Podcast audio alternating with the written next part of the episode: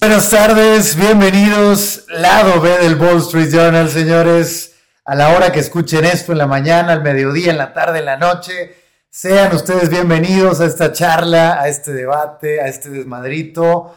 Nosotros lo grabamos el jueves por la noche, pero es válido cuando sea que ustedes lo quieran escuchar. Y me acompaña esta vez, a falta de nuestro titular, el señor Rolando de Regil. Germán Sausa, ¿cómo estás? Buenas tardes. ¿Qué onda, señores? Bien, bien, aquí dando lata, ya sabes, como siempre. Pues, programa aburridillo que vamos a tener sin rol. ¿Cómo ves? ¿Cómo crees que nos lo vayamos a pasar hoy? No, por favor, no, no, no, empieces, no te tires al suelo de esa manera, lo vamos a pasar Güey, muy bien. Mi amigo, lo extraño, güey, ya Sí, sabes. Saludos a Rol. y más trabajando en la oficina hoy, güey. Fíjate, ahora por lo menos sabemos que a huevo va a escuchar el programa. Ah, Ay, mira, muy sí. buena. Eh. Hermanito, esperamos tus recomendaciones, tus observaciones. Dinos qué tal la cagamos. El feedback. Este, pero no bueno, se preocupen, la irre- la irreverencia deportiva no va a faltar. Eso es de siempre de este programa. saludos a toda la gente que nos escucha en Spotify, que tenemos por ahí buena, buena respuesta. Hay gente que no escucha el programa diario, pero escucha el lado B. Hay algo que les gusta. Sí, por supuesto. Fíjate que también nos están escuchando ya en Amazon Music, que también ya tiene ¡A podcast. la madre! Tenemos tres, tres seguidores. Señores, muchas gracias por escucharnos cuando sea que nos escuchen también. Está raro, ¿eh? Fíjate que yo no, yo no creo que sea nadie conocido mío. No, no sé de nadie. Probablemente sea uno de mis hermanos y los otros dos no tengo idea. Muy bien, saludos Pero a ellos. tres. Muchas gracias por escucharnos, señores. Los 3, 5 views en YouTube, saludos también. También, a saludos los que nos ven, ellos sí nos ven, saludos. Pero bueno, pues vamos a empezar con, con- con este podcast deportivo, de desmadre, incluso temas pop. Hay mucho de qué platicar, Germán. Sí, como siempre hay que sacar unos cuantos temitas y hoy que, hoy que no está Rolo, hoy sí me van a dejar hablar de eSports. ¿eh? Vamos a hablar de eSports, señores. Finalmente, y de gaming, claro que sí, un Sí, poquito. un poquito, denme chance, me emociona el tema. Hay un tema por ahí de, de FIFA, deporte nacional. Este, Sí. Tenemos que tocar ese tema también. No nos ha ido tan bien últimamente. No, deja que nos haya ido bien últimamente. Es que se están replicando los mismos errores que se replican en el fútbol. En el deporte real. En el deporte real, los mismos errores se están cometiendo en eSports. No Pero me bueno, extraña, no me extraña. ¿qué Pero bueno, vamos vamos, a hacer? vamos a empezar por eh, el tema interesante. Sí. Como cada semana cuando hay premio, le dedicamos un ratito a la Fórmula 1. Y este fin de semana, Germán, hay Gran Premio de Hungría. tenemos el Gran Premio de Mónaco sin edificios, así es como se llama. Así se llama el Húngaro Ring, así se llama. De hecho, querían hacer un circuito muy similar a Mónaco en las calles, pero dijeron, no, ¿sabes qué? No, vamos a hacer un circuito separado. Lo hicieron fuera de Budapest, pero a fin de cuentas, la esencia es la misma. Es un circuito de calle Sí. sin los edificios, a fin de cuentas. Así se llama. O sea, como dice el señor Enrique García, me espero atrás de ti hasta que choques o te falle algo, Ay, ¿no? con ese Porque comentario en el programa, la verdad, yo estaba a punto de despotricar, pero tiene un punto, ¿no? La emoción, obviamente, lo que queremos es este tema de los rebases y del Pues sí, sí. midiéndose la riata, ¿no? ¿Quién trae más? Pero este tipo de pistas es un tema más de detalles. Sí, es un tema técnico, es un, te- es un tema de detalles, es un tema de vámonos. Del vámonos, primer error y se acabó. Sí, básicamente tienes un error, se te revienta una llanta en una mala curva. Por ejemplo, yo veo sobre todo en los hairpins de la vuelta 13, de la vuelta 2, que son prácticamente paralelos. Sí. Ahí ha habido ya en el pasado errores, gente que quiere rebasar. Fíjate que este tiene, este circuito tiene un detalle técnico muy, muy interesante. En condiciones húmedas te da mejores rebases que en seco. ¿Cómo va a estar el clima? Déjame revisar. Ah, sí, hay que revisar el forecast. ¿Es en Budapest? No. Sí, sí, sí, vamos sí. a revisar Budapest, weather. Aquí todo lo que no sabemos lo googleamos, señores. Y eso debe ser la- el lema de vida. Sí, no Para- la verdad, pero Google no la dice. El día, de- ah, mira, el sábado, bueno, viernes, porque ya son las 4 de la mañana por allá. Sí, ya, ya estamos a 12 horas de que empiece. 34 máxima, 20 la mínima, nubladito. Sábado, tormentas eléctricas. Eso, para la cual íbamos a tener tormentas. Y domingo, nubladito. Entonces, todo hay puede pasar, todo va a haber- pasar para la carrera. emociones de todo tipo, pero creo que es mejor que el día domingo esté un poquito más tranquilo el clima, ¿no? Pues no, Ah, bueno. es, lo que te digo. Lo que acabas de decir. Si es un circuito seco, como va a ser el viernes a 30 grados, 30 y qué dije que 30 y ¿qué hubo? 32, 20 Ajá. mínima. Es un circuito muy polvoso, es un circuito que de hecho no se usa más que para esta carrera. O sea, no, se, no se usa para nada más. Nada, nada. Nada, nada, absolutamente. Entonces, normalmente cuando empiezan las, cuando empiezan las prácticas, el circuito está polvoso, está seco y no te permite velocidad. Te, te- tienes que ser técnico, tienes que tener cuidado porque derrapas así, Ya. al momento. En cambio, con lluvia se limpia todo y la pista resulta que tiene mejores posibilidades para los rebases. Ya me acordé de esta pista. Yo la he jugado en el juego Fórmula 1. Que fíjate que está mal programada, ¿eh? déjame decirte. ¿Por qué?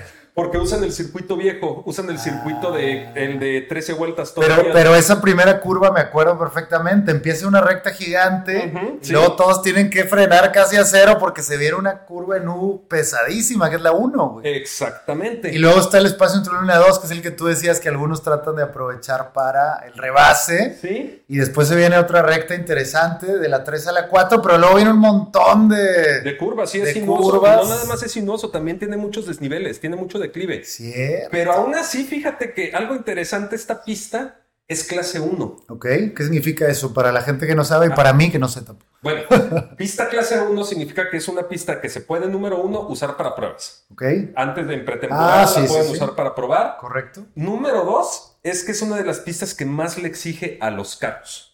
Ok, Como, sí, como puedes ver, viene esta curvota, tienes que frenar, le exiges a los frenos. Ese juego entre, el- entre el acelerador, el frenado, quién vaya a tener.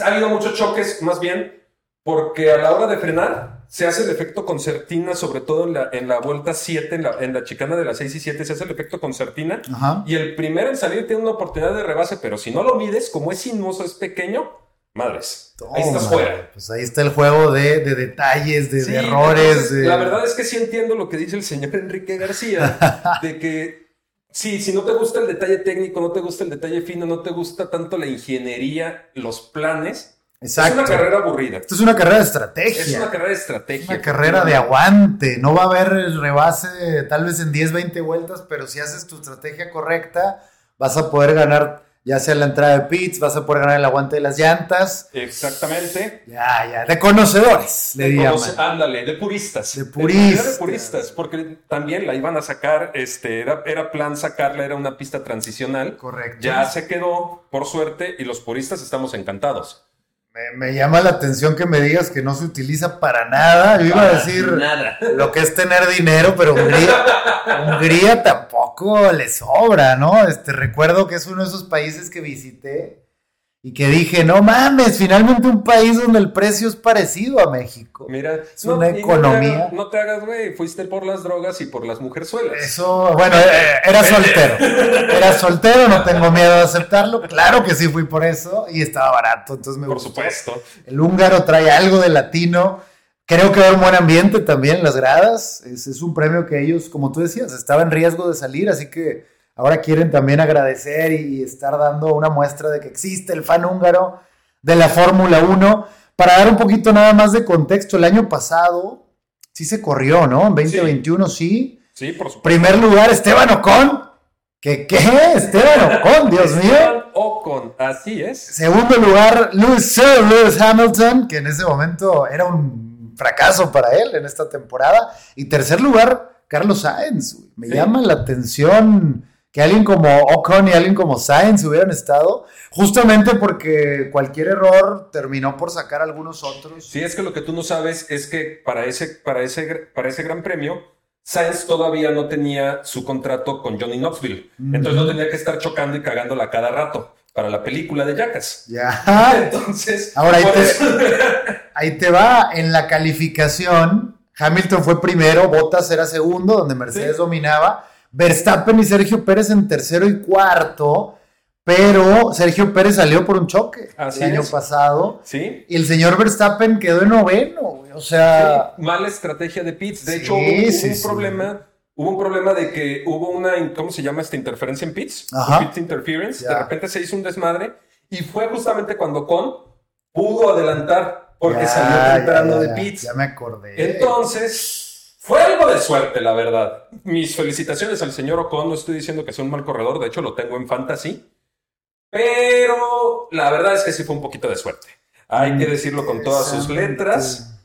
Te repito, no creo que sea un mal corredor, no es de los mejores.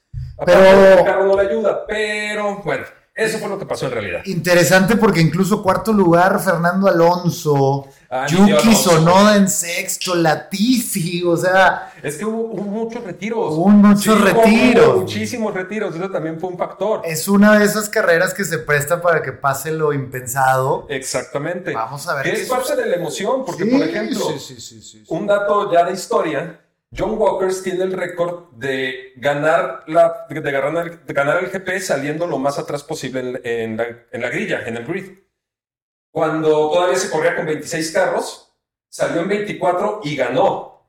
Pero nadie te dice, o sea, el récord lo tiene y felicitaciones al señor, pero nadie te dice que salieron 14 carros. Guau. Entonces, pues, este tipo de cosas llegan a O crear sea, historia. es- Hungría es una pista que cuesta caro, porque hay choques y eso significa sacar la billetera, hacer cambios, hay que llevarla con cuidado. Si, si la comparación aplica, que tú lo dijiste, que es el Mónaco sin edificios, entonces, ¿qué, qué se espera para nuestro Chequito Pérez que anda de capa caída, Germán? Ay, mira, pues de hecho, aprovechando, vamos a meternos un poquito al chisme, al chisme. al chisme. Sí quiero mencionar, porque muchas personas ahorita lo andan defendiendo de esa manera, yo creo que lo que pasó en la carrera anterior no tiene justificación checo. Para empezar, no debía de estar en esa posición con el señor George Russell. Ajá. Él debía de estar, si no adelante de Hamilton, peleando con Hamilton en todo momento. Y Russell era el que tenía que estar 9, 10 segundos atrás. Correcto. Esa es la verdad. Esa es la, la crítica. Esa es la crítica. Pero resulta que nuestro querido Checo aplicó la Luis Hamilton. ¿Cuál es la Luis ¿Cuál es la, Hamilton? Cuál es la Luis Hamilton? Quejarte por babosadas. Chingada, Checo. No estás viendo todo el año pasado criticando a Hamilton que se quejaba de todo, se quejaba de ti Así es. muchas veces.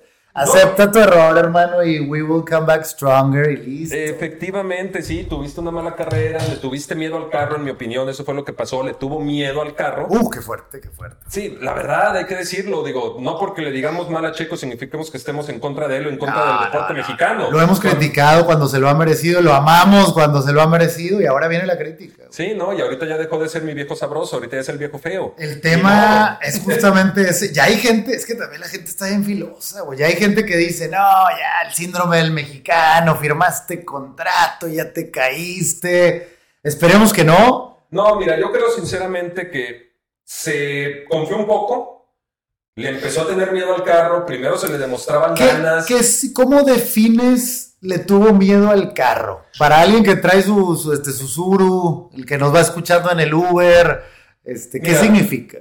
El límite de velocidad en la ciudad, en carretera, es el- la velocidad de diseño. Ajá. Si te dice que la carretera que vayas a 60 kilómetros por hora es la velocidad que te garantizan que no te vas a partir la madre. Que nadie en México respeta, pero entiendo, entiendo tu- Efectivamente. Pero ¿cuál es la cosa aquí? La gente maneja normalmente aquí en México a la velocidad que ellos sienten que pueden controlar el carro. Correcto. Si tú sientes que el Miguel Alemán puedes correr a Pe- 310, Pendejamente, hay que decirlo. sí, no, la verdad es que no te voy a decir Está que no. muy subjetivo. Yo siento que, que puedo así, güey, pero que se te cruce alguien y ya valiste. Exactamente, digo, esa es otra historia. Entonces en Checo era, era así. Sí, O sea, o sea, la verdad es que de repente... podía dar más. Él podía dar más. Te digo, yo creo que en su momento tuvo hambre, tenía muchas ganas de demostrar que valía, y sí creo que el contrato fue un pequeño aliciente a que le aminorara. Ok. De repente Chris Horner lo empieza, Chris Horner, perdón, este, Ok. de, de repente lo empiezan a defender, también lo empiezan a, lo empiezan a cuidar, lo empiezan a apapachar. Pasaron dos, tres cosillas, como que se salió de, como que no le marcaron límites de pista, todos los chismes que se han ido creando. Y pero te digo, lo triste es que ahora él la está aplicando, que resulta que le dieron la indicación tarde, o más bien le dieron la indicación temprano a Mercedes y por eso Russell le pudo adelantar, que por eso salió primero. La neta es que no, yo creo que de verdad no midió bien, salió lento y lo adelantaron. Me estás diciendo que Checo es ahora un conservador. Sí. Está cuidándose de más. Ya no, ya, ya no pone en riesgo porque dice ya tengo el dinero, tengo el contrato, tengo tres niñas. Así que si siento que esto me puede poner en peligro, mejor cuarto lugar. la fiesta con papá Calderón dice que las niñas y la familia no le importan tanto. Qué, qué chula. Eso es uno de, de- de- en mi bucket list, ¿no? Los sueños pendientes. Sí, no. Una pedita con Felipe, sacar el Bacardí. Felipe, yo soy un ronero de corazón. Oh, de verdad. también, yo ese rol también, también, o sea, ese es el lugar correcto. Imagínate esta pedita. Puta, no, Felipe, patrocínanos e invítanos. Con mucho gusto te caemos. Y me, me imagino que Felipe tiene su este, American Express Black que nunca termina, entonces te dice, Güey, una vete vez- al Oxxo. Una vez sí vi una Titanium en un aeropuerto y me quedé así de, ¡ay, cabrón, sí existen! Entonces Felipe dice, mira, lo que quieras. Es como cuando una vez fui a Colombia y, y a veces te atienden ahí. Les llaman taxistas, pero en realidad son cumplesueños. Ajá, sí, sí. Ellos te dicen, yo me voy a encargar de ti, carnal. Lo que quieras, yo te lo voy a conseguir. Y su lema es, desde una uva hasta un camello. Ajá. Lo que tú necesites, yo te lo puedo cumplir. Y hay historias muy interesantes de, Me imagino. de algunos eh, empresarios que llegan allá de viaje, se encierran en su cuarto de hotel como por 48 horas y dentro de sus pedidos, pues cualquier perversión o sueño y ellos te lo cumplen. Entonces yo siento que el señor Felipe, este duende mágico, este leprechaun, este hobbit, te dice lo que quieras, carnal. Esta noche yo te lo voy a cumplir. Imagínate la bestialidad, la brutalidad de una Ah, peda pues de entonces. ¿por qué culpamos a Checo? ¿Quién puede sobrevivir a eso? Necesitamos que pase la resaca, pase la cruda, vuelva a meterse en sintonía. Si es que perdió piso, que alguien le diga, a ver, cabrón, igual nomás firmaste un año más o dos, ¿cuánto firmó? No, dos. Sí, firmó dos. O sea, yo creo que sí le ayuda. Bueno, más bien no le, más bien no le ayuda el sentirse ya seguro, el sentir que la armó. Que digo, ganar Mónaco se vale decir que eres la gran pistola. o sea, Sí, en ese momento se vale festejar, se vale Ah. perder el piso, se vale la pedota que agarraste, güey. Sí, Pero después Pero hay que seguir, eres un deportista a fin de cuentas, o sea, se ha sabido a lo largo, como siempre hemos dicho aquí, con el señor de Sean Watson, que no lo vamos a dejar de criticar, todas las babosadas que haces, todos los excesos que se, han- que se han metido él y mil y un deportistas, normal, güey. pero eres un deportista. Pero a la hora síguele. de entrenar, de jugar, o sea, es, work hard, play hard. Exactamente. Cuando vayas a hacer el, la fiesta, sé una bestia, pero el día que llegues a entrenar tienes que ser el mejor. ¿no? Sí, eh, efectivamente. Ojalá que así sea. ¿Qué auguras para esta Acuérdate que carrera? yo no puedo hacer eso, compadre. Sí puedes. No puedo. Nos puedes quitar a gente del camino. Dime que va a ir Sainz, que va a ir Leclerc y Hamilton y ya me quitaste tres. Ándale. No, güey, pero es que te digo, si yo, o sea, he sabido que yo le voy a Red Bull en, en Fórmula 1 y en todos los deportes en los que está metido. Gran marca. Sí, la verdad. Pero la cosa es que si yo, o sea, a fin de cuentas te digo, va Sainz, va Leclerc, va Hamilton fuera, porque le voy a Red Bull, Algo va a pasar. lugar, Ah, no, entonces no, no digas nada. Este, Yo soy un jinx, güey, acuérdate, un jinx. Por estadística sabemos que Max puede seguir dominando, aunque en Mónaco no le terminó de ir también. Quedó en segundo aquella vez, cuando Eh, gana. Checo. Sí, Pero no, no, entonces no le fue nada mal. Bueno, eso es malo para los niveles del monstruo holandés. Sí, que fue cuando, cuando Jos Verstappen sacó esta columna de que según estaban cuidando mucho a Checo y que le estaban quitando oportunidades a Verstappen. Otra lloradera para mi gusto. También, también. Esa es otra historia. Que era el momento donde Max titubeó. Que para él titubear era quedar en tercero y segundo. O sea, me, me encanta que esos son sus momentos más bajos, ¿verdad? Creo que el momento que trae Max nos dice que podría llevarse también el premio de Hungría. Creo que lo hecho en Mónaco, más la regañada que todo el mundo le hemos dado a Sergio Pérez, debería también darse para que se meta por lo menos a podio. Me preocupa que los Mercedes siguen avanzando lentamente, silenciosamente. Y obviamente lo de Sainz, esta va a ser pelea de seis.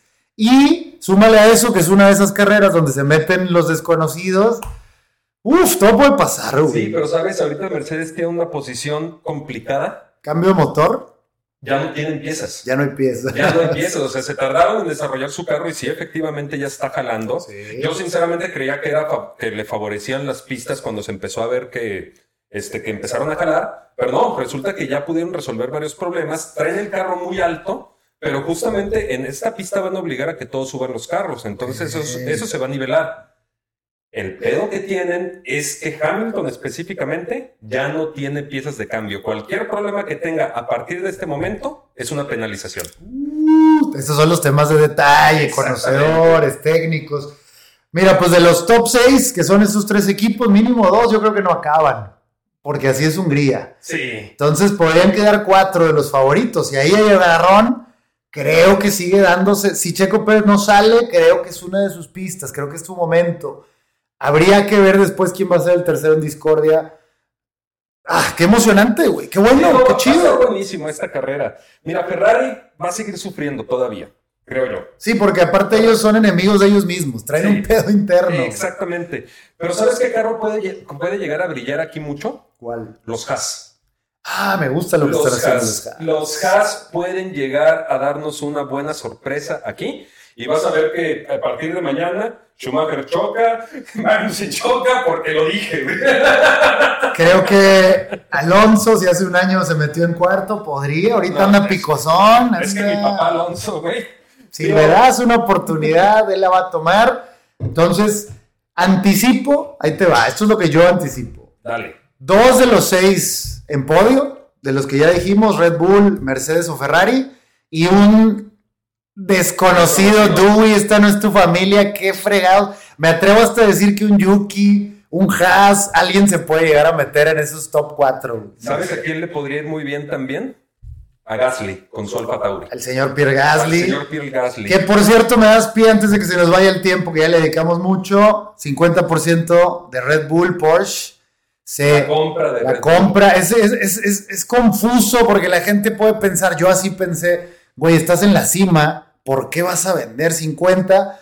Ya platicamos de la salida de Honda, que, que se van y que no se van y que bueno, se van a ir. Lo de Porsche creo que viene a partir de 2024, 2025, 2026. 2026 y se abre la posibilidad de que Alfa Tauri se independice y que ya no sea el hermanito feo, sino que sean. Pues es que en realidad no es el hermanito feo, es la compañía satélite. Es ¿Satelital?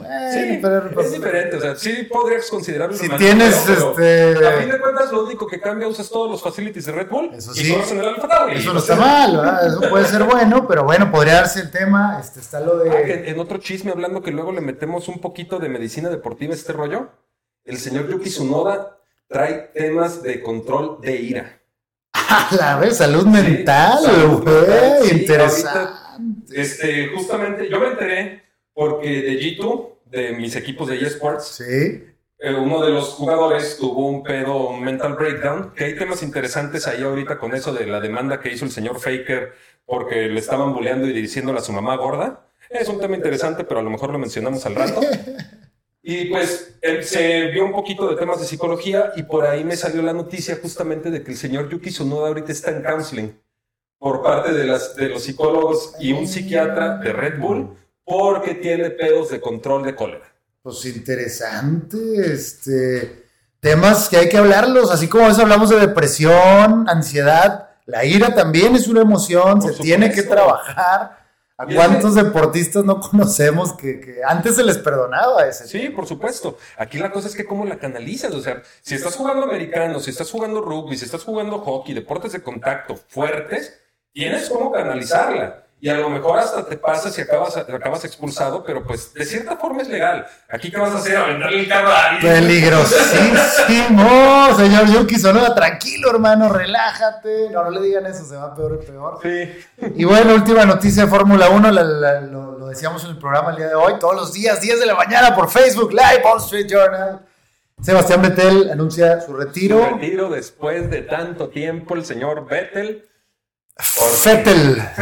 Este, su gran, obviamente, época, cuatro años con Red Bull, cuatro campeonatos. Creo que hizo, yo lo decía en la mañana, si no fuera por Sebastián Fettel no existiría Red Bull, porque él lo puso en, el mapa. Eh, obviamente, eh, la marca existía, el apoyo económico, pero iban pues no sé si entrando, pero eran un equipo desconocido en la Fórmula 1 y de repente se robaron. Pues no eran desconocidos, vamos a llamarlo como es, son no, eran novatos. Novatos. Y realmente Red Bull le entra a todo por todos lados. Y con todo. Y la verdad es que Red Bull muchas veces prueba. Pero hemos visto que hay otros que han entrado con mucho dinero a Fórmula 1 y no los ves ni cerca. Exactamente.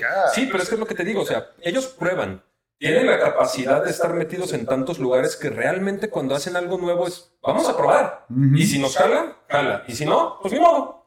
En este caso, gracias al señor Vettel, efectivamente, Red Bull decidió que sí jala. Después se va a Ferrari y viene un, pues, un fracaso. Y la realidad es que yo lo comentaba en la mañana también, o sea, creo que pues la gloria le llega muy rápido, güey, muy temprano, tenía 23, 24. Ahora, Max Verstappen tiene 12, o sea, y ya es campeón. Entonces, las generaciones han cambiado, ahora llega la gloria más rápido y tienes que saber jugar con eso. Yo no creo que Vettel no supo manejar eso, pero sí creo que después las decisiones pudieron haber sido mejores, porque el tipo se retira con 35 años Tienes un Alonso de 42 que, pues, si el tipo le dan carro, va a seguir. Discúlpame, mi tío Alonso es una. Alonso es una, es una anomalía, güey. es un raro. si tú me hablas y yo estoy con Alonso y me dice, dile Iván que chingue su madre, tú me vas a preguntar ahorita o al rato, güey. Es una leyenda, es una leyenda, güey. Sí, no, y el señor aparte tiene un pique y una fuerza. Y una, o sea, yo creo que ese vato se mete Viagra con sangre de toro y huevos de serpiente para para su ¿cómo está el vato? No sé, o sea. Hay pocos, creo que yo, no tengo toda la memoria, que han logrado como tener esta época de gloria, después bajar y volver. Volver, esa es la cosa. difícil. Porque déjame decirte que ahorita Vettel, muchas personas sí lo ven como, pues, el apestado de Aston Martin. Y la verdad es que, como hemos dicho, muchos se están metiendo apenas a la Fórmula 1 por el señor Pérez. Sí, señor. Y pues bueno, se vale, está bien, adelante. No, no, pero hagan su tarea, hagan su tarea, a ver. No, solo te pido que vean los highlights de quién es Vettel y esos años del 2010 al 2014 que fueron una reverenda locura. Pero bueno, Gran Premio de Hungría, 8 de la mañana el domingo, a levantarse tempranito, va, va a estar muy, muy interesante y lo estaremos platicando aquí la próxima semana, porque después viene Bélgica, que es el 28 de agosto, o sea, se viene una pausa bastante. Sí, viene la pausa. La pausa de mitad de temporada, que servirá para hacer algunos cambios, que servirá para hacer algunas correcciones, para algunos le irá bien, a otros les irá mal, entonces hay que revisarlo. Después viene Holanda, Italia, Rusia, Singapur, Japón, y luego, a partir de octubre, nos venimos al continente americano, señores, y eso va a poner muy interesante. Quedan 10 carreras, güey, es la parte más interesante de la Fórmula 1. Aquí se los platicábamos desde antes que fuera cool. Ya estábamos hablando de esto, así que no se olviden. Muy bien, Germán. Cambiamos de tema. Vámonos, ¿qué sigue? Te traigo un tema de finanzas deportivas y de ahí nos vamos a ligar a un tema de eh, tecnología. Vamos a usar un poquito de las dos. El día de ayer estaba leyendo NFL y NBA declararon las mayores ganancias en su historia. Más de 11 billones de dólares en español, 11 mil millones de dólares de income. Vamos. No es venta, porque si nos vamos a venta son 8 mil millones. Definitivamente. Esto es dinero puro ya que te queda en el banco para decir, esto se reparte, me imagino que entre todos los equipos. O no sé si la NFL ya se lo queda. La NFL tiene como tal su fondo, porque a fin de cuentas, acuérdate que la, NFL es como la organización nada más, es como si fuera la Federación Mexicana, o sea, la Federación Mexicana tiene su dinero, todos los equipos tienen su propio dinero. Sí. Sí, efectivamente la NFL inyecta algo de capital a alguno de los equipos cuando lo necesita, pero ese es dinero de la NFL. Correcto, no, pues entonces nada tonto el señor Gudel, Godel Qué bueno que no lo corrieron, eso lo hemos platicado poco, pero hace unos años estuvo en la cuerda floja, güey. Sí, no, no tiene mucho. Se le criticó lo de los árbitros, se le criticó lo de defender a los corebacks, se le criticó su relación con algunas, algunas decisiones con algunos dueños. Sí. Pero mira, si yo fuera accionista de la NFL, este es el dueño que quiero, güey. Por supuesto, el señor sabe de negocios, a fin de cuentas. Sí, está haciendo y se nota. o sea, simplemente ve la la visión que tuvo este hombre de que la NFL hace, si mal no recuerdo, 6, 7 años,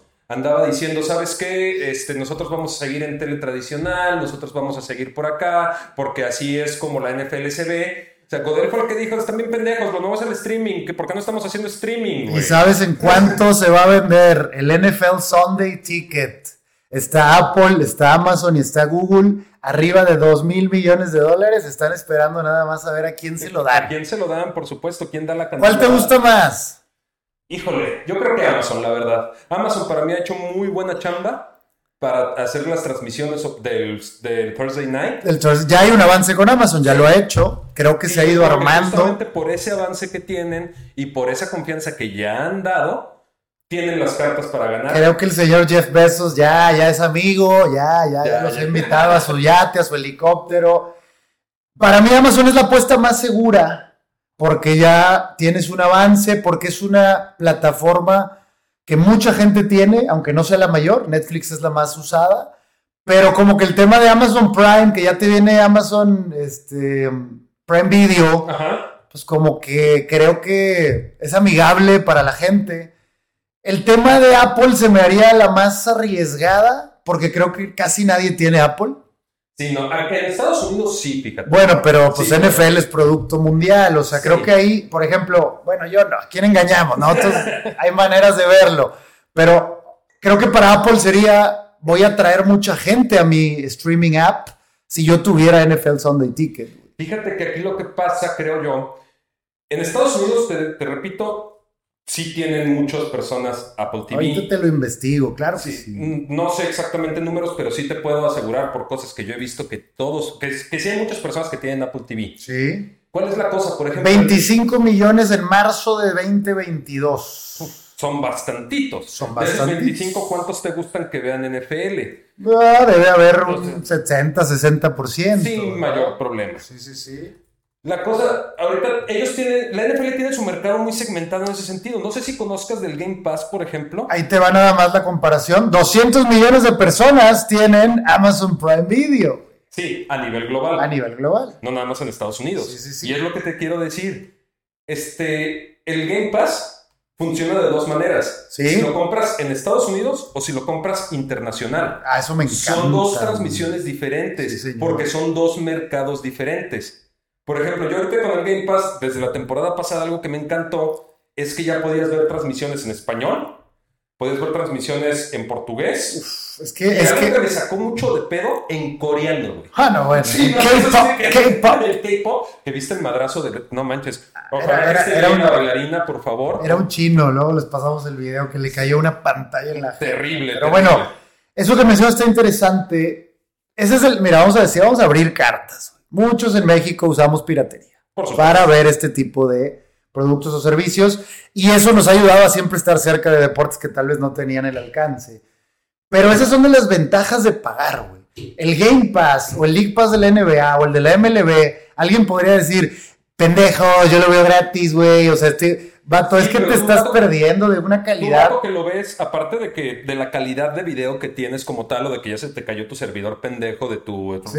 Roku, en mi Game Pass yo lo que he hecho en la, en la computadora que tengo para doble y triple monitor, pongo tres juegos al mismo tiempo Ah, porque te lo permite, güey. Esas son las Entonces, ventajas. Estás bien a gusto, yo estoy en mi cuarto de juegos, estoy viendo mi juego de 49ers como audio principal y tengo las otras dos pantallas con juegos que me interesan y estoy tragando camote, viendo los juegos bien a gusto. ¿Cuánto cuesta? güey. ¿Dos mil quince al año? Algo así, Sí, dos no, mil es- pesos. Bueno, este año sí lo subieron, está en 2008, casi los 3 mil pesos. Lo pero vale, güey. vale. Si eres un fan del NFL, vas a sacarle el mayor provecho. Si Por nada más quieres ver uno que otro juego, pues sigue viendo piratería, no lo estoy criticando, pero realmente pagar te da un plus, hay un valor agregado. Claro. Ahora lo que sí urge aquí en México, déjame decirte, es que hay dos tipos de personas que pagan por este tipo de plataformas. Los sport junkies como yo, Sí. sufrimos mucho. ¿Por qué? Yo tengo F1 TV, tengo Game Pass, Bueno, tengo te, MLB. te la están metiendo. Güey, no mames, tengo que pagar como 23 aplicaciones para poder Ese es todos mis deportes. Yo sufro. Que yo mencionaba, South Park decía en su especial Streaming Wars. Al final van a quedar tres, güey. Disney va a comprar a casi todas, Amazon a las demás, y, o sea, pero ahorita tenemos mil. Sí. No hay de otra. Va a haber alguien que va a juntar todo esto en algún paquete. Ya lo hay. Ah, sí. Pero en Estados Unidos, Maldito que se llama Fubu TV. Va a llegar pronto, Sí, llegar ojalá, porque urge, güey. Neta, yo sí pagaría un Fubu TV de que puedo ver todos los deportes que se me peguen mi chingada gana. Es el sueño. Sí, algunos no te los pasan porque simplemente no tienen la monetización necesaria. No te van a pasar el juego en transmisión local de Browns. Nadie le interesa ver la transmisión local de Browns. Entonces, ese juego a lo mejor no lo pasan. Pero tu 49ers Green Bay, tu Dallas, tu Dallas 49ers, sí, soy 49er, déjenme en paz. Los van a pasar, los vas a poder ver, aparte de que vas a poder ver tu Gran Premio, vas a poder ver tu clásico, tu Subway Classic, vas a poder ver este, juegos de hockey, vas a poder ver todo lo que se te pegue tu regalada gana en una sola aplicación. Yo sigo confundido, porque acaba de salir una nueva aplicación de NFL, no sé si viste, NFL Plus. Ah, la NFL Plus. ¿Cuál es la diferencia con Game Pass? O sea, eso es lo que no entiendo. Dice que te van a dar algunos juegos locales y prime time, no sé si tal vez no todos. 5 dólares al mes o 40 Esa dólares. es la cosa, el Game Pass te da acceso a los 256. Entonces van a seguir los, las dos apps al Sí, mismo tiempo. Porque NFL Plus, de hecho ya existe. La van a traer apenas acá a México, Ah, que es ok, diferente. Lo que te da en este, el Plus, el- ajá, la NFL Plus, es que juegos Prime, o sea, lo que es el America's Game of the Week, Sí. el juego más importante de domingo en la mañana, el Sunday Night, el Thursday Night, el Monday Night, los transmiten y los vas a poder ver por mucho menos precio que, este, que por el Game Pass. Pero en el Game Pass, literal, puedes poner el juego que a ti se te pegue tu regalada gana, sea Prime o no. Ok. Esa es la gran diferencia. Entonces, sí, si a ti no te interesa ver O sea, es como un, Game Pass eh, abajo, Chiquito, ¿no? O sea, están muy interesantes, se me hace, creo que es lo normal, haces eh, niveles o jerarquías, uno es más caro, tienes más, pero ya hay un acceso para un güey que diga, pues yo nomás tengo 100 pesos al mes, aquí puedes ver con 100 pesos al mes muchos juegos. Me gusta la apuesta de la NFL, como siempre.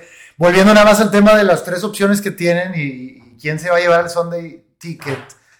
Eh, YouTube sería la apuesta masiva, güey. YouTube sería llegar a las masas, al volumen. La verdad es que ya lo, ya lo intentaron una vez y no Sí, funcionó, les fue ese muy es mal. el tema. Ese es el tema. Pero la verdad es que es muy buena idea. Los Oscars, ¿viste cómo les fue cuando los pudieron transmitir por YouTube? Sí. O sea, fue genial. Tuvieron una visualización que yo creo que en su vida habían visto tantas personas. Y hay que decirlo, el Millennial el Centennial miado, güey, tal vez no tiene ni Amazon, menos Apple, pero probablemente YouTube pues, sí es como su televisión. Sí, por supuesto. Ándale, Güey. YouTube es la televisión de los chavos. Yo tengo un camarada que sí tiene YouTube Premium y yo así como... Güey, no, no te juntes con ese vato. Güey, existe alguien que compró esa madre. Está interesante porque este, yo siempre le doy que no, ignore, Por ignore, ignore. Pero Y güey, tengo como... Tengo dos... yo creo que no existía la gente que hacía. No, sí, güey, sí existe. No, ese vato, se, sácalo de tu vida, es peligroso. es un posible psicópata. Pero bueno, Edgar, saludos. el streaming, saludos a Edgar, NFL Stream. Ahora, nada más, eh, volviendo a la noticia inicial, la NBA también tuvo su mejor año de ganancias. Y te voy a decir algo, lástima que no está Rolling. Enrique no lo pude tocar. Casi es lo mismo. Las dos ligas están ganando casi lo mismo. Entonces, ¿qué? Pues, ¿de qué me sirve? güey? Chingón, estoy ganando lo mismo con menos. Tanta crítica a mi liga de básquetbol molera. Pues estamos haciendo casi los mismos 11 mil millones de dólares en ganancia, más con menos. Ojo, estado de resultados, ganancias es una cosa. Por supuesto. Balance general, activos es otra cosa. La NFL vale miles de vidas de humanos, güey. muchísimo más que la NBA, pero el negocio está generando mismos, eh, mismos números en ganancias. ¿Cómo te suena eso? ¿Sabes aquí cuál fue la situación? Que la NFL no ha sabido aprovechar, la NBA lo aprovechó y en sus números se refleja. Sí. Meterse al metaverso. Ah, sí, la, La, la NBA está Sí, sí. metidísima en el metaverso. Eso sería muy interesante que lo mencionas. ¿De dónde vienen todas estas ganancias? Y seguramente lo de la NBA viene mucho de todos los esfuerzos que están haciendo digitalmente. Exactamente. Los NFTs que están regalando, por ejemplo, ahorita los 76ers, Sí. los 76ers hicieron una cosa muy interesante. Hicieron una serie de NFTs que haz de cuenta que son como tus... eh, ajá, es la serie de NFTs. Sí. Si tenías ciertos NFTs, te daban un NFT especial. Y si tenías todos los NFTs especiales, te ganabas un día de, un día de convivencia con el equipo. Que es lo que tú has mencionado, que también es más como los FTs, ¿no? No los... Ajá, Bueno, sí, los NFTs son una cosa. Aquí sí estamos hablando de NFTs, los, los non-fungible tokens. Acá es que, que tengan algo, que valgan algo, que me den acceso a algo, que creo Sí. que eso es lo que los NFTs no han podido entender, pero ya están haciendo. Ah, sí, es que aquí no lo entendieron los NFTs, lo entendieron los 76ers y fueron muy Bueno, inteligentes al hacerlo. es la verdad. Y también algo que le está funcionando ahorita mucho, que mucha gente te aseguro que no lo conoce, a ti te va a encantar esta noticia. Ya empezó la liga de, de 2YK. Ok. La liga de eSports de, de 2YK. Y aquí está muy interesante porque no es como la liga de Madden, de que eres un, un vato que funciona como un estilo de head coach. Aquí sí son cinco güeyes jugando contra cinco güeyes jugando, representando a un equipo. Ok. Entonces, ya los equipos literal de la NFL, así, el Heat, Lakers, bla, bla, bla, bla, bla, tienen su división eSport. Y eso está jalando gente, está jalando sobre todo a las nuevas generaciones. Es algo que Enrique, Rol, me duele decirlo que no lo entiendan. Tomen eso. Güey, la verdad, discúlpenme, señores. Va a ser el futuro, es inevitable, Es va a inevitable. venir, nos va a caer de golpe, como todo el mundo Y entre, más rápido, y entre más rápido se empiecen a meter estos Mejor. rollos, mejor les va a ir. Ya para cerrar, nada más dar una comparación. La MLB anda por ahí los 9, mil millones de dólares de ganancias y la Fórmula 1 anda por ahí de casi los 3 mil millones de dólares. Entonces, lo que sabemos es que las ligas americanas generan dinero. Si tú le entras a ese dinero, si tú entras a ese negocio, vas a ganar. güey. Efectivamente. Saben lo que hacen y saben cómo hacerlo, pero quieren más. Por Sí. eso este tipo de temas van a seguir y seguir y seguir. Ay, la, la bendita Pero bueno, avaricia. Hay ya- historias de avaricia que no tienes idea. Ya que entraste, ya que entraste a temas de eSports, vamos a dedicarle un poquito, temas de avaricia. Me hablabas del deporte nacional llamado FIFA, güey, en El México. FIFA. ¿Qué Sí. ha pasado ahí? Mira, ahorita ya está, pasamos al mundial. lo ¡Venga! Está muy bien, pero resulta que estamos haciendo los mismos errores que suceden, como les decía hace ratito, No. en los deportes tradicionales. ¿Qué pasó? Los jugadores tuvieron que conseguir su lana para No. irse ellos mismos. Andar boteando y pidiendo dinero y vendiendo. Y los dos directores técnicos andan con su familia de vacaciones en Dinamarca, No con dinero de la ser, No puede ser. ¡Puede ser, señores! Hay que, hay que regular. Que es algo que la gente dice, qué tontería. No, es que hay, di- No, hay sí, dinero. No tienes, idea de todas las regulaciones que se vienen a nivel mundial, excepto México, Latinoamérica y otros cuantos países como Turquía. A nivel de eSports, ahorita se vienen unas regulaciones brutales. No, es que la gente, probablemente usted que nos escucha, no sabe, pero el dinero que se mueve incluso en apuestas. es En apuestas, sí, en apuestas de los. Y si tú vas a apostar, tienes que estar seguro que se están respetando reglas, lineamientos y regulaciones. Ha sí, justamente ha habido hace poquito a una muchacha que jugaba Call of Duty, no puedo decir nombres porque sí está... Ari Gameplays, ¿estás hablando de Ari Gameplays? No, bueno, fuera, bueno, fuera que Ari Gameplays tuviera algo que ver en, este, en esta noticia.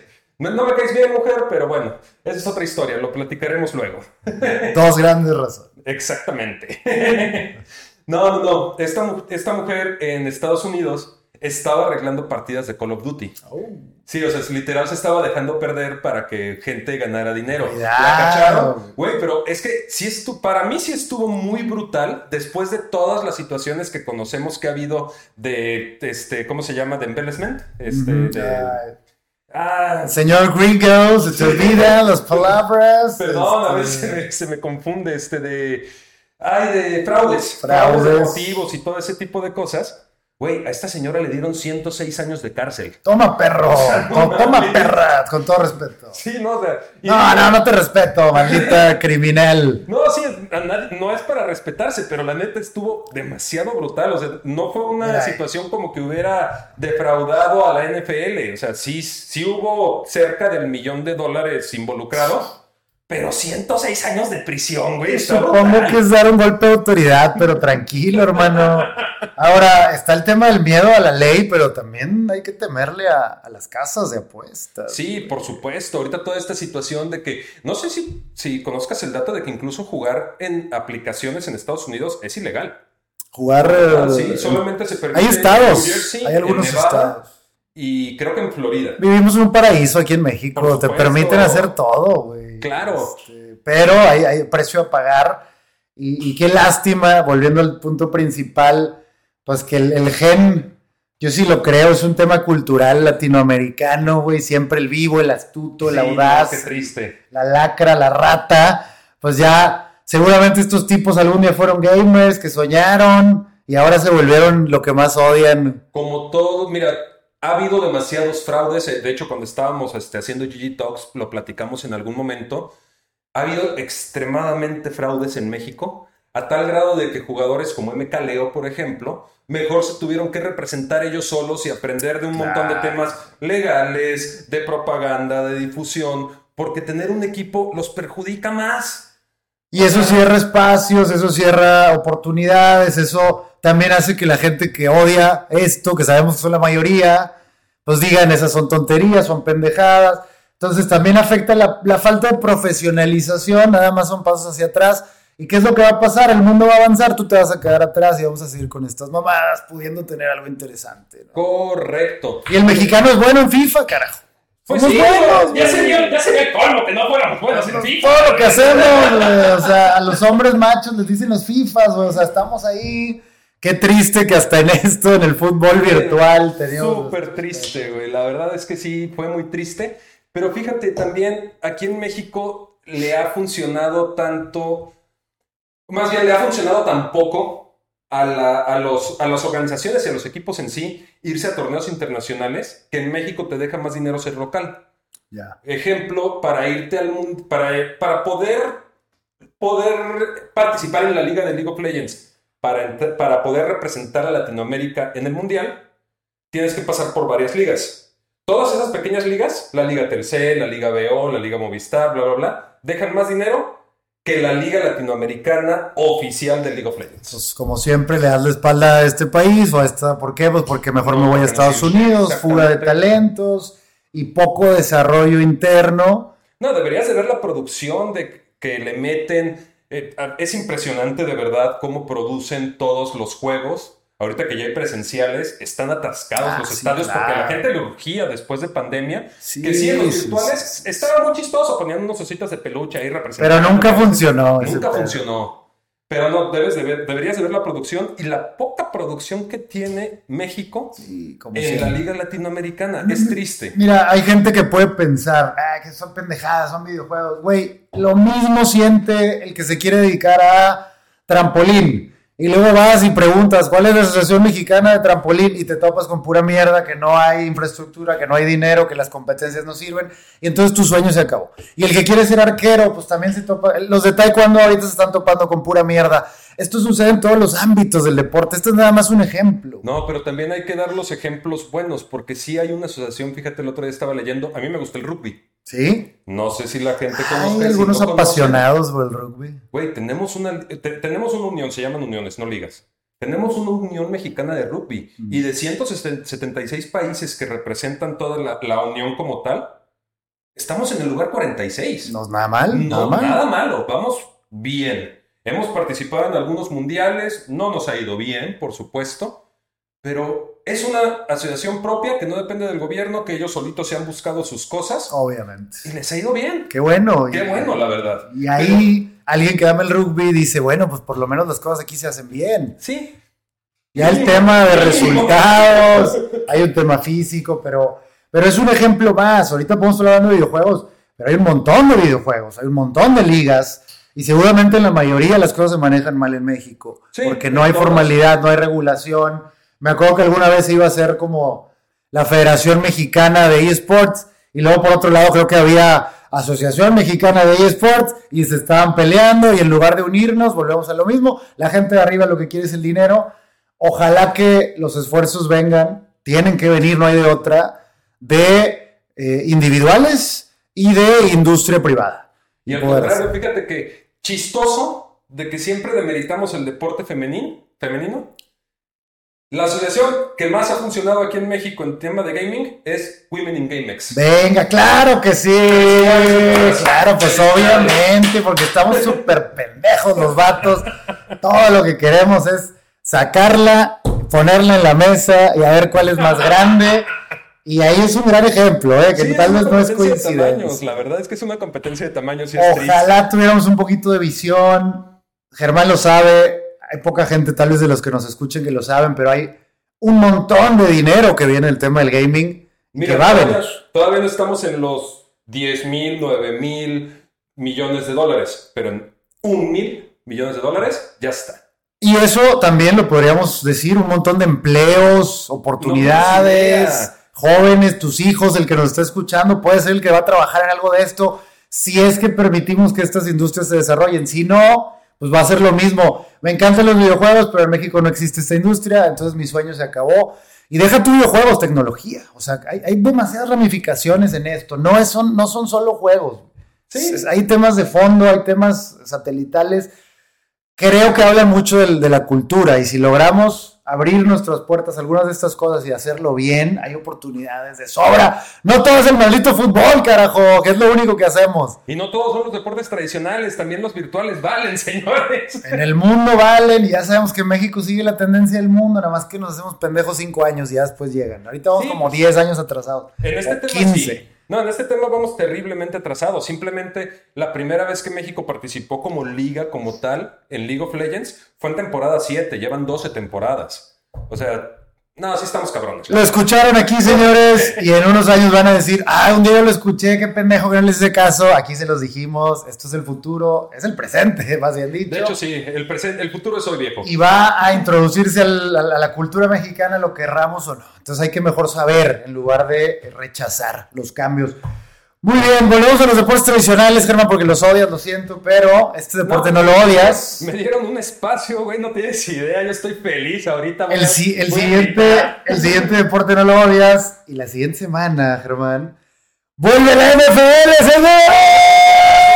Se acabó 4 de esta pausa. juego de Salón de la Fama.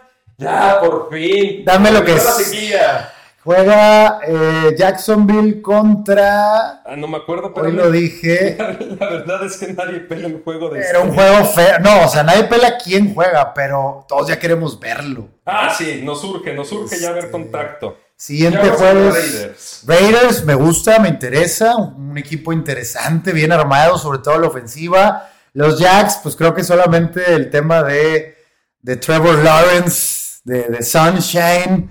El día que se corte el pelo, esto va a cambiar. Él Sí, sigue supuesto, creyendo. ¿Te das cuenta de qué tan gracioso es esto en realidad? Mucha gente no me entendió este chiste, espero que tú sí. Is the Sunshine versus the Emo Kid. Sí, señor. ¿Cómo no? Les falta cultura, entonces. sí, por no supuesto, güey. Mira, la calidad del juego no me podría importar menos. Yo lo que quiero es Ver, ver Mira, contacto, ver no, ahí te va. Dos, tres horas antes, ya ves a estos tipos aquí sentados analizando la previa, güey. Sí, ya estás con la carnita asada, la botana. Después empieza tururú, tururú, o la música que sea que vayas a escuchar. Y empiezan el himno americano. Voy a llorar, güey. Voy a llorar con el himno americano. los aviones. Sí, güey, con tal de volverlo. El estadio lleno. O sea, es que es la experiencia NFL. La cara. experiencia de la NFL. De hecho, no tienes idea de qué tan padre te las venden, señores. Si pueden ir a un juego de la NFL, aunque Uf. no les guste, vayan, de verdad. Y te voy a decir algo, y va a sonar un poquito elitista. eh, vayan a Estados Unidos. Sí, En México va a estar chingón, pero no es el mismo. definitivamente. Y Houston está cerquita y es barato, ya lo hemos dicho. Sí. Sí, no. Ah, no. Amo la NFL. Ya está, ya está de regreso. Ya, por fin. Y a partir de la siguiente semana, Germán, hasta febrero no paramos. güey. Ya se acabó la sequía. to- estos seis meses que, bueno, como hemos dicho muchas veces en el programa, no es como tal una sequía, simplemente no hay juegos. Sí, ya tú decides. Ahí, Sí. yo, ahora, mira, yo te lo voy a decir, es una confesión personal. Nunca me metía a nada en la, en la pretemporada. No, deja tu pretemporada. En esta época. en la- en la off-season. Sí, la off-season, correcto. Ahora que he estado dentro, pues se me pasó más rápido que nunca y me siento más emocionado, güey, porque sé que viene. Sí, porque estás metido, estás viendo qué cambios hay. Este, pues sí, sabes, resumido, sabes que viene. te prepara un poquito más, disfrutas más la pretemporada, que cuando no sabes absolutamente nada, no hay nada que ver. Y hay mucha gente que hasta la semana uno es válido, yo no lo estoy criticando, fans casuales toda la vida, perfecto. Pero para el que le dedicó tiempo a la off-season como nosotros, es una chulada que esto comience finalmente. Sí, ya, todas las, se acaban las especulaciones, se acaban los dimes, se acaban las, no sé, se, se acaban muchas cosas. Que por cierto, ese es un tema, qué bueno que no está rol, porque ese es un tema, tú sí me vas a entender. A ver, El trabajo más fácil del mundo se llama hacer predicciones de NFL, güey. Nadie le atina nada. Se hacen los muy verguitos y los muy conocedores, güey. Tiran sus números a la hora que viene la temporada.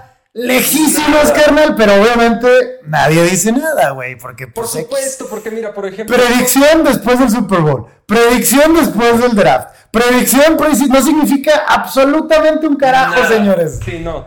Y también empiezan las predicciones después del juego del Salón de la Fama, después del Training Camp, después del Nada, primero, güey. segundo, tercero y los Power Rankings sin babosada y media que eh, efectivamente no sirven de nada. Divierten, sin duda, pero no están basados en nada y no significan la nada. historia de amor de mi guapo Jimmy Garoppolo, güey. Nadie la veía venir. No, no, no. ¿Y cuánto, por ejemplo, cuánto, cuánto pronosticaban de San Francisco el año pasado? Probablemente menos de lo que alcanzaron, ¿no? Efectivamente, sí.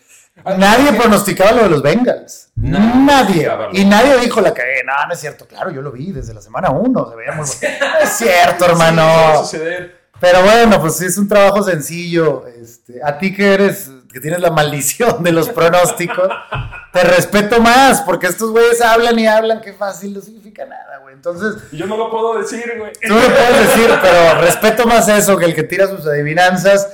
Obviamente, este juego no significa absolutamente nada más que No, es diversión, es, es volver a ver la NFL. comenzar Que la fiesta, surge, sí. abrir la primera cerveza de, de, de 8000 cervezas que van a haber dedicadas a la NFL.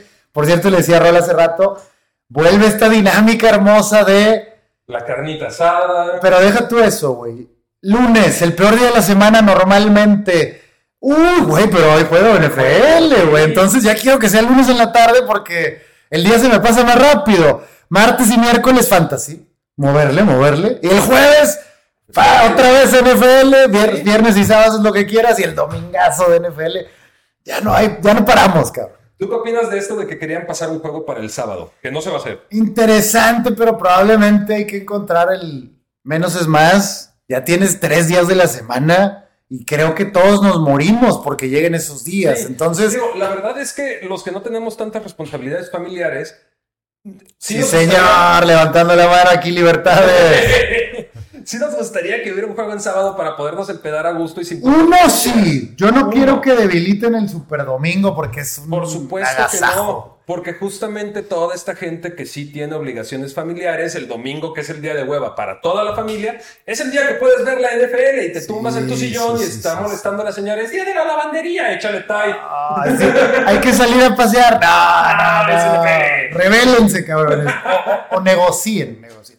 Ahora, el sábado también es día colegial. Yo no lo veo, todavía no les logro agarrar, pero creo que la- a los amantes del fútbol colegial les gusta mucho tener esta previa, que no es lo mismo, pero es parecido, ¿no? Fíjate que en Estados Unidos el colegial incluso es más grande Sí, es cierto. que la NFL. Sí, es cierto. Y en Es- Es, más apuestas. grande, es más grande en el sentido de identidad. Incluso este, yo tengo familia allá, eh, viven en un pueblo chico y el equipo de colegial es un equipo de segunda, tercera división. Sinceramente no me sé bien las divisiones de colegial. No es Ivy League para nada por el estilo. Sí.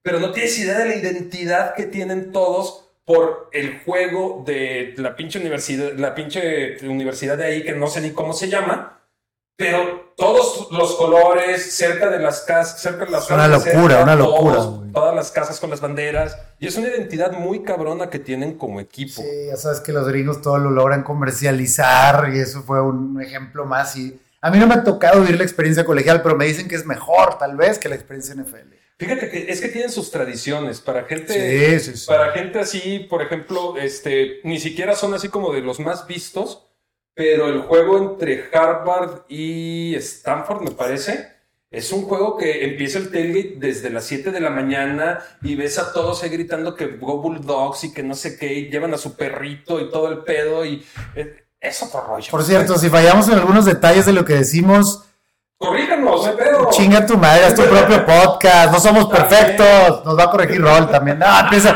empieza a las siete y media, bueno. Uy, perdón. Pero bueno, ¿sabes qué acabo de pensar, Germán? El siguiente jueves vamos a grabar ya con NFL, carajo, viendo de fondo.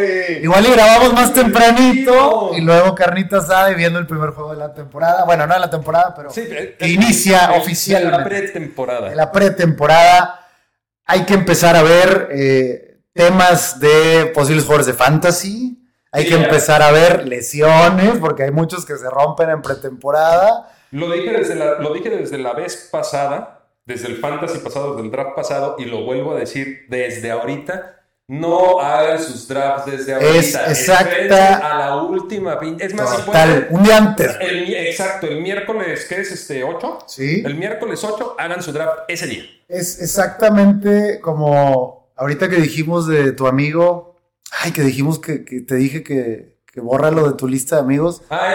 ¿Qué hacía? ¿Qué hacía? ¿Qué hacías, güey? Ándale, si tienes un amigo que tiene YouTube Premium o tienes conocidos que hacen el draft antes de la pretemporada, Elimina córtalos. vida, no son- son buenas personas. o por lo menos cuídate, güey, porque algo está raro en esa mente y que se vayan con Yuki Sonoda, el psiquiatra. Empieza el NFL, señores, y aquí lo vamos a platicar, veremos qué hacemos. Bueno, no, porque ya grabamos en jueves, pero sale los viernes, así que vamos a poder platicar tal vez hasta de los juegos del jueves. Vamos a ver cómo Sí, la a ver. dinámica les vamos a Sí, avisar. ya, ya regresa Wall Street Journal con NFL. Ah, la NFL pues es nuestra carnita, carajo. Y vamos a hacernos, yo quiero ser más experto, a ver qué aprendemos. Siguiente semana empieza NFL, vamos a ver qué sucede. Otros deportes, noticias varias, ya casi para cerrar. UFC 277. Germán, ¿eres fan de la UFC? No, fíjate que la verdad sí soy muy de boxeo, no me gusta. ¿No la- te gustan no los madrazos limpios, la sangre Mira, tirada la verdad es que me gustaba, me gustaba la UFC cuando era MMA. O sea, que literal sí era el vato de karate enfrentándose Ah, con el esos inicios son con el impresionantes. Kung Fu, con el- sí, e- eso sí me gustaba un Busquen montón. esos videos del de sumo contra el de box. Sí, era otro. Una pelea de fenómenos impresionante. Era otro rollo. Y ahí sí me gustaba. Desde que inventaron este pedo del valetudo y el que se volvió como la técnica de la UFC, la verdad me dejó de gustar. Sí hay mixed martial arts, pero ya es como más encerrado, ¿no? o Sí, sea, ya, ya es un diferente. nicho, dejó de ser lo que querían ser. Estaba muy interesante. Estaba padrísimo. Si hay videos en YouTube, ponle ahí MMA, sumo versus box versus karate versus... Sí. Ahí Hay buenísima de, hay una buenísima de Muay Thai contra Krav Maga. Está no, brutal la pelea, brutal. Sí, sí, sí. Más anime ese pedo, güey, enfrentando cada quien, cada quien con sus movimientos especiales. ¿no? Interesante. pinto así King of Fighters, güey. Pero bueno, este sábado viene UFC 277, el prime time, el evento fuerte de la UFC. Y nos interesa mucho, Germán, por dos motivos. Uno, la pelea de Núñez contra Peña en mujeres. Son dos monstruos, son dos animales, con todo respeto, güey. Son dos mujeres que si tú y yo juntos tratamos de ponerles pie, nos tirarían al suelo en segundos y nos harían, nos destrozarían la vida. Y a la mayoría de los que nos escuchan también. No porque son unas malditas bestias en el cuadrilátero, bueno, no, en el octágono. Y esta eh, revancha va a estar sumamente interesante. Me cae bien Nunes, pero lo de Pena, es que así les dicen en inglés porque no hay la ñ. Sí, sí. Se va a poner muy. Yo creo que va a ser, bueno, es el plato fuerte de la noche, pero para los que tal vez no las conocen, si quieren entrar o si tienen algo, curiosidad, pónganle el sábado por ahí las 10 y media, 11 de la noche. Lo malo es que es muy tarde. Va a, agarrar- va a haber un agarrón tremendo, güey. Si son de piel finita, ni le pongan, güey. Que van a irse con todo. Y la otra pelea que nos interesa mucho porque es un mexicano, Brandon Moreno, Ah, sí, Brandon de Moreno, Assassin Baby, va a pelear. Y es una gran prueba, Germán, porque Brandon Moreno tocó el cielo, el primer mexicano en ganar el UFC. Dana White lo mencionó, lo entrevistó aquí alguien de la localidad, Roberto Martínez. Estaba en la cima, fue con el presidente. Viene la segunda pelea de campeonato y todo el mundo se quedó de qué pedo, güey, ¿Qué pasó? pasó. El síndrome de Andy Ruiz. Entonces esta es la que dice, oye, si eres o no eres, güey. Sí, claro. No, fíjate, a pesar de que no soy fan, sí conozco más o menos la historia. Y va a ser una muy buena pelea. va- tiene mucho que demostrar. Algo así como estilo Checo Bebé. Sí, señor, ándale, ándale, sí. Y aparte en México, pues no tenemos mucha paciencia. Entonces, es ahora o nunca, güey. Si ganas, todo el mundo es, sí, Brandon Moreno era el que yo creía, pero si pierdes, te van a hacer garras. ¿Por qué? Pues porque la gente es así. Se va a enfrentar a Kay Kara France. Vámonos. Peso Mosca va a buscar recuperar su cinturón. Pero bueno, pues ojalá. Declaraciones, me siento muy bien, mucha energía. Obviamente la semana es complicada porque estás cortando peso, es una dieta estricta. Fuera de ello me he mantenido muy profesional con la alimentación, me siento excelente y positivo. Me gusta más esa humildad que ir a podcast, ir a entrevistas, ir con el presidente. Esas son las que no me encantan. Ojalá que sí, cabrón, porque creo que lo de Assassin Baby también puede ayudar mucho a que la UFC siga arraigándose en México. Sí, por supuesto.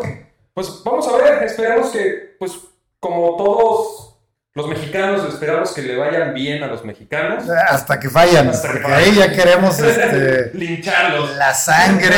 este, que por cierto, voy a meter un tema que nada que ver, pero hablando de mexicanos y sangre, hay unos videos de Veracruz se volvieron virales de estos temas donde sueltan a toros y que se creen pamplonada. Güey, qué, qué vergazos, qué, creo que hay dos personas en coma. Y qué bueno, pendejos, ¿qué crees que estás haciendo, güey? ¿En qué momento es un deporte o divertido, idiota? Se lo merecen. No lo puedo creer, cabrón. Si de que se lo merecen, se lo merecen. No los voy a defender. No vengan a llorar, mijito, mijito. O sea, hay maneras de hacer cosas divertidas que no tienen que involucrar que estos pendejos pierdan la vida, porque sí son unos pendejos, pero qué mal que pierdan la vida porque igual y son padres, hermanos, hijos. Mira, sí, sí, sí, sí tiene cierto grado de desgracia, lo, lo reconozco. Pero nos gusta.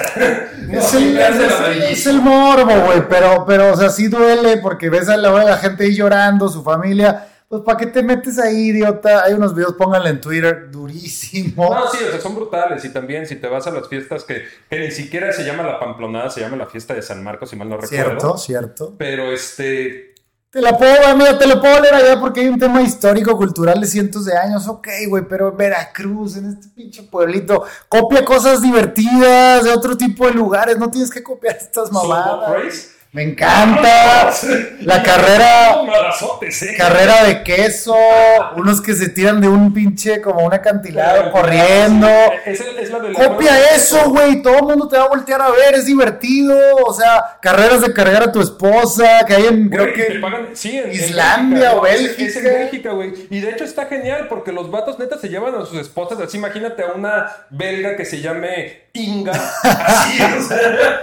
Ahí se va, güey es que te pagan el peso de tu esposa en cerveza. ¡Uh, eso, está chingón, güey! No mames lo que acabamos de crear. Oye, es el pueblito de Tamaulipas, de Veracruz, de donde me digas. Agárrate una de estas cosas creativas, que son divertidas, que van a ser noticia. Todo el mundo te va a voltear a ver. Va a haber turismo. La gente va a estar feliz.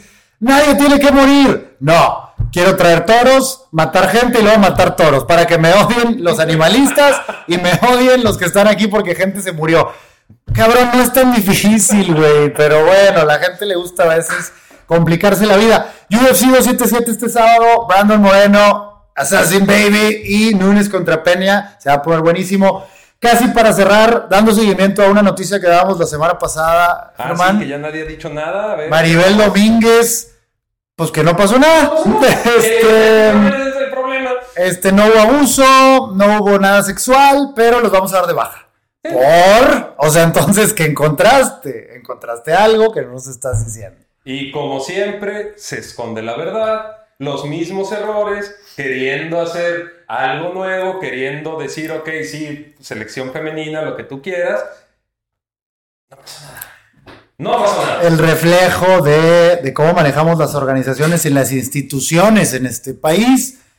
Una lástima, ojalá, mira, tampoco sabemos qué pasó, pero lo que sea que haya arrojado la investigación, ojalá que haya sido lo correcto, eh, la manera en la que se castigó. El problema es que como no lo transparentas, no sabemos, nos das a pensar lo peor, Radio Pasillo, Radio Twitter, ya valiste mal porque tú vas a quedar mal de todas maneras. Entonces, ¿qué te costaba decir? Esto fue lo que se encontró, estas son las situaciones que vamos a atacar y estas son las consecuencias. No, te sordeas, lo escondes, todos quedamos como, ok, no me queda contento.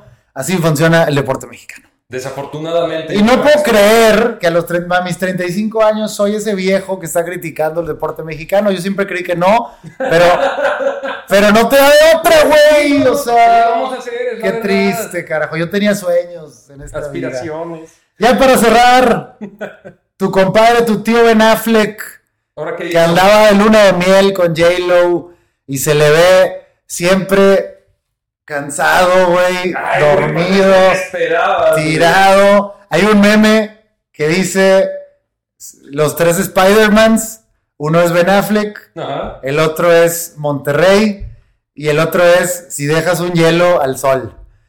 Y lo que tienen en común es que los tres están secos. Eso es. triste. El señor Ben Affleck anda seco porque J-Lo se lo está acabando y qué bueno verlo bien. Anda cansado, pero por lo menos ya no anda alcoholizado. Es la noticia pop del día porque es tendencia. Y porque se le vio en el set de Aquaman 2. Que este güey dijo que ya no iba a ser Batman, pero yo lo veo este, que sí quiere seguir siendo Batman. Pues mira, La verdad sí, yo no dejaría de ser Batman, güey. ¡Claro! ¿Quién quiere dejar de ser Batman, carajo? Bueno, Michael Keaton renunció. Este. George Clooney, como tenía pezones, lo corrieron. Sí. Y el señor. ¿Quién fue el tercero? Ah, bueno, Christian Bale nos hizo. Esto no es para mí, yo soy más que esta mierda. Hay algunos que sí quieren dejar de ser Batman. Pero me gusta el señor Ben Affleck. Qué bueno que se lo estén chingando todos los días. De la buena manera. Felicidades, señor. Felicidades, señor Ben Affleck. Qué envidia. Qué envidia de la buena. Saludos a J-Lo que nos escucha también. Con esto nos vamos, Germán. ¿Algo más? Nada más por el momento, señores, síganos escuchando, díganos qué les parece el programa, déjenos Comentarios, YouTube, Spotify. Ahí estamos en estas dos redes. Miéntenos la madre también, ¿por qué no? Claro, si hay temas de los que, los que quieren que hablemos, los estudiamos y los hablamos.